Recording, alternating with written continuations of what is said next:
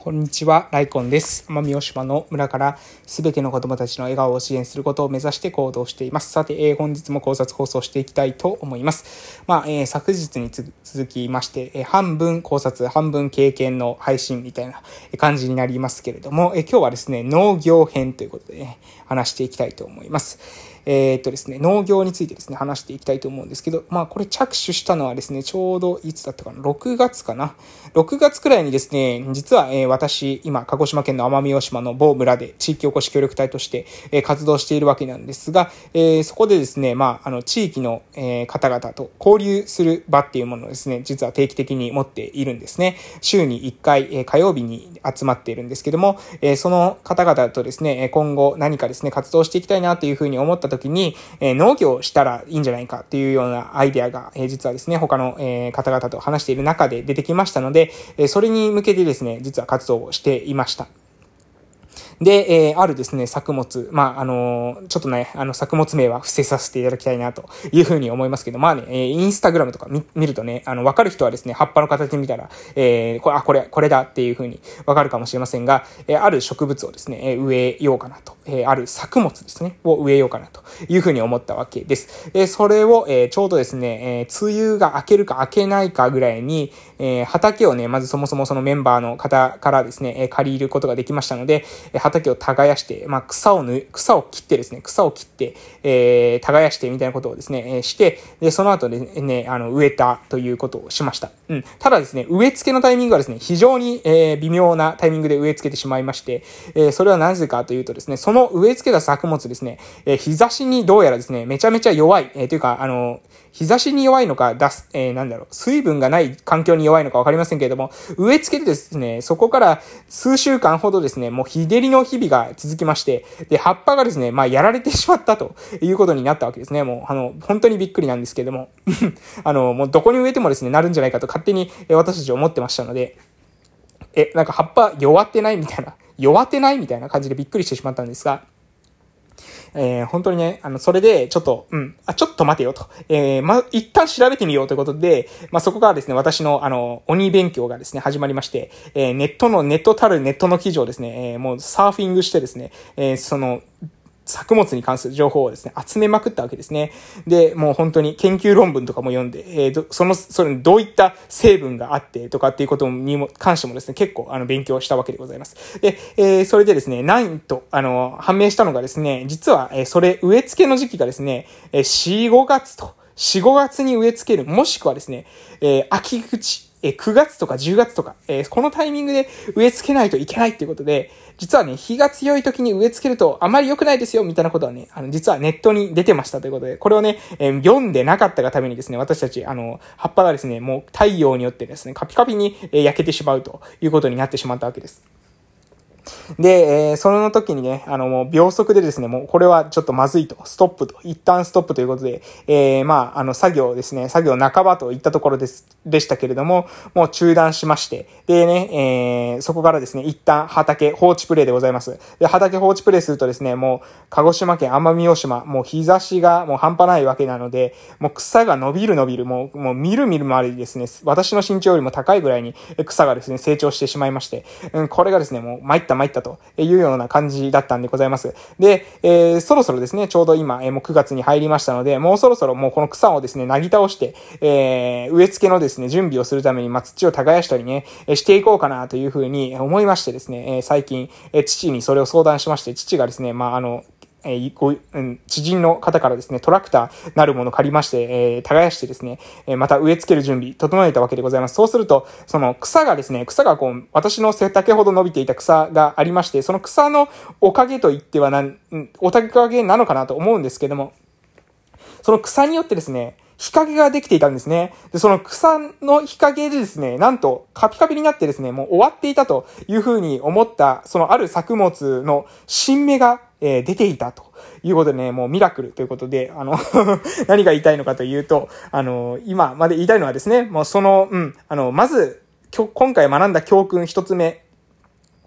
えー、まず何かですね、農業でも何でも、何でもだと思いますけれども、例えば農業を始めるとするんであれば、えー、最低限の下調べはしましょうということですね。うん、あのー、本当に下調べはしましょう。みんなにですね、もうなんか、いつでもいけるやろみたいな感じで、えー、ノリ、ノリと、え、勢いみたいなものだけで、え、突っ走ってしまったらですね、その後に、もう本当に目がその飛び出るかと思うぐらい仰天するニュースが起きてしまって、しかもそれが秘宝みたいな感じになってしまうと、みんなのやる気をですね、大幅に削ぐっていうことになりますので、ぜひですね、下調べしてください。えー、いつ植え付けるのかぐらいはもう本当にですね、Google に打ち込めばですね、その作、植えたい作物を打ち込めば、すぐ出てくるわけなので、ぜひですね、えー、もしこれから農業したいという方はですね、その植える作物、いつ植えた方がいいのか調べましょうということですね。これ一つ目です。そして二つ目、二つ目はですね、うん、あのー、意外とですね、失敗してもどうにかなるっていうのも、これもまたですね、えー、学びだなというふうに思ってます。まあ、私みたいにね、あの、その、いつ植え付ければいいのかってことさえ分かってない、その、植えてる作物の作物の特性自体をですね、あまりよく分からずに植えたとしても、実はね、えー、なんだかんだ、まあ、学びにはなります。うん。あの、その後にですね、失敗してですね、まあ、時間と、えー、エネルギーみたいなものは消費するかもしれません。その時はですね、がっくり、えー、来るわけなんですけど、その後ですね、もう本当に焦りまくってですね、あの、調べます。で、調べてですね、そうしたら詳しくなりますから、えー、そうすると、うん、もしですね、皆さん、あの、勉強、もし例えば私が、えー、今回の、えー、今回その作物植えてなかったらね、おそらくあんなに焦ってですね、えー、ネットを飛び回ってですね、勉強したっていうことはね、なかったと思うんですね。えー、やっぱり葉っぱがですね、カピカピになってしまったことによって、私はですね、もうほぼ半分パニックみたいな感じで ネットを飛び回ってですね、調べるということになったわけなので、えー、もしね、行動して失敗したとしても、うん、そこでですね、へこたれず、うん、なんでやねんというふうな気持ちを持ってね、何くそというふうな気持ちを持って、えー、ネットの世界にですね、飛び込んでいけば、そこで、ね、またあら、あ、えー、結構ね、学べることってあるんじゃないかなと思います。なので、二つ目の、え教えというのは、うん、あの、失敗したらですね、もうその時はその時と、えー、その時にも、まあ、何もしないよりは、はるかに増したということですね。えー、これも今回の学びかなというふうに思っております。はい。っていう、あとですね、まあ、あともう一つ、もう一つ言うと、なんだかんだですね、失敗した方が、あの、ストーリーにもなるってことですね。えー、この話、この配信っていうのは、例えば私がですね、その作物を植えて、それがバシバシ育っていって、えー、全くですね、何の、えー、トラブルもないまま収穫を迎えたなんてことになれば、この話ってできないわけですよ。え、こいつね、もうこいつ植えた時に自分のその植えた作物をいつ植えるかってこともわからなかったから、え、カピカピになっちまったとかですね、もう笑えるじゃないですか。後から考えたら。なので、あの、チャレンジしてみてね、あの、失敗したとしても大丈夫です。あの、それはね、後から笑い話になりますので、えー、ぜひですね、えー、皆さんは、まあ、下調べして、えー、最低限ね、え労力無駄にしたくないって方は下調べしていただいてもいいんですけども、一番悪いのは、え何もしないということで、何かすればね、それなりに学びあります。学びますよ。あの、さすがにね、あの、植えたものがですね、全部カピカピになった日にはですね、誰でも、えビビると思いますし、誰でもね、ちょっと焦ってインターネットを調べると思います。ググると思います。えやる、やる前にですね、あの、ググれよとかって言われたとしても、いや、ググらなくても大丈夫やろって思うんですよ。私もそういうタイプです。で、思、思ってやるんです。で、ずっこけるんですね。で、失敗して、あ、ググった方がいいわ、というふうに思った時のググり方、半端ないですから、本当に。人に言われてですね、ググった時とはもう全然違います。執着が違います。もう目の、何ですか、ギラつきみたいなものがもう全然違うんですね。えー、自分の労力、もうね、しこたま汗かいてですね、えー、植えたものがカピカピになったらもうみんなびっくり。もうパニック、半分パニックでですね、必死に勉強しますから、えー、ぜひですね、えー、これから学んでいただきたい、えー、皆様にお伝えする学び、えー、というのは、下調べしよう。でも、もししないんだったら、行動しようということですね。行動しよう。まずこれ、これです。下調べだけして、行動しない人ってたまにいるんですけどね。その頭でっかちみたいな。それよりは、下調べしなくても行動するっていうのが大事だと思います。えー、まず、一番大事なのはですね、行動です。行動。ね、え、行動するで、しかもですね、失敗確率を減らしたい。うん。エネルギーの無駄をできるだけ省きたいと思うんだったら、下調べするといいと思います。でも、したくない。下調べなんかしたくない。うん。もうそしたら行動しましょう。行動して、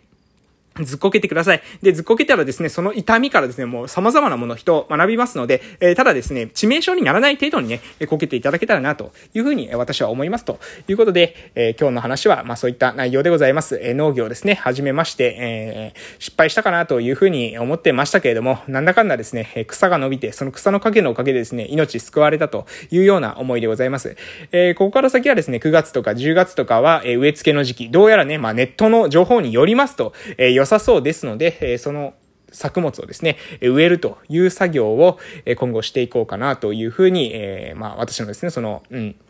オフラインでの集まり、えー、メンバーの方々とも話しているというところでございます。えー、今度何かですね、学びになる、気づきになるっていう方がいらっしゃったらとても嬉しい限りでございます。えー、ライコンラジオでは朝と夕に1日2回配信をしております。朝は偉人たちの名言、今はビクトール・フランクルさんの生きる意味を求めてという書籍からですね、言葉を引用しております。夕は私の学び考えたことを話しております。たまにですね、まあ趣味の、趣味の読書の内容とかですね、コーチングとかですね、心理学についてもですね、話しております。が、まあ、大体はですね、まあ、私が思ったことを、えー、ぼちぼち話している、まあ、そういったような、えー、配信チャンネルでございます。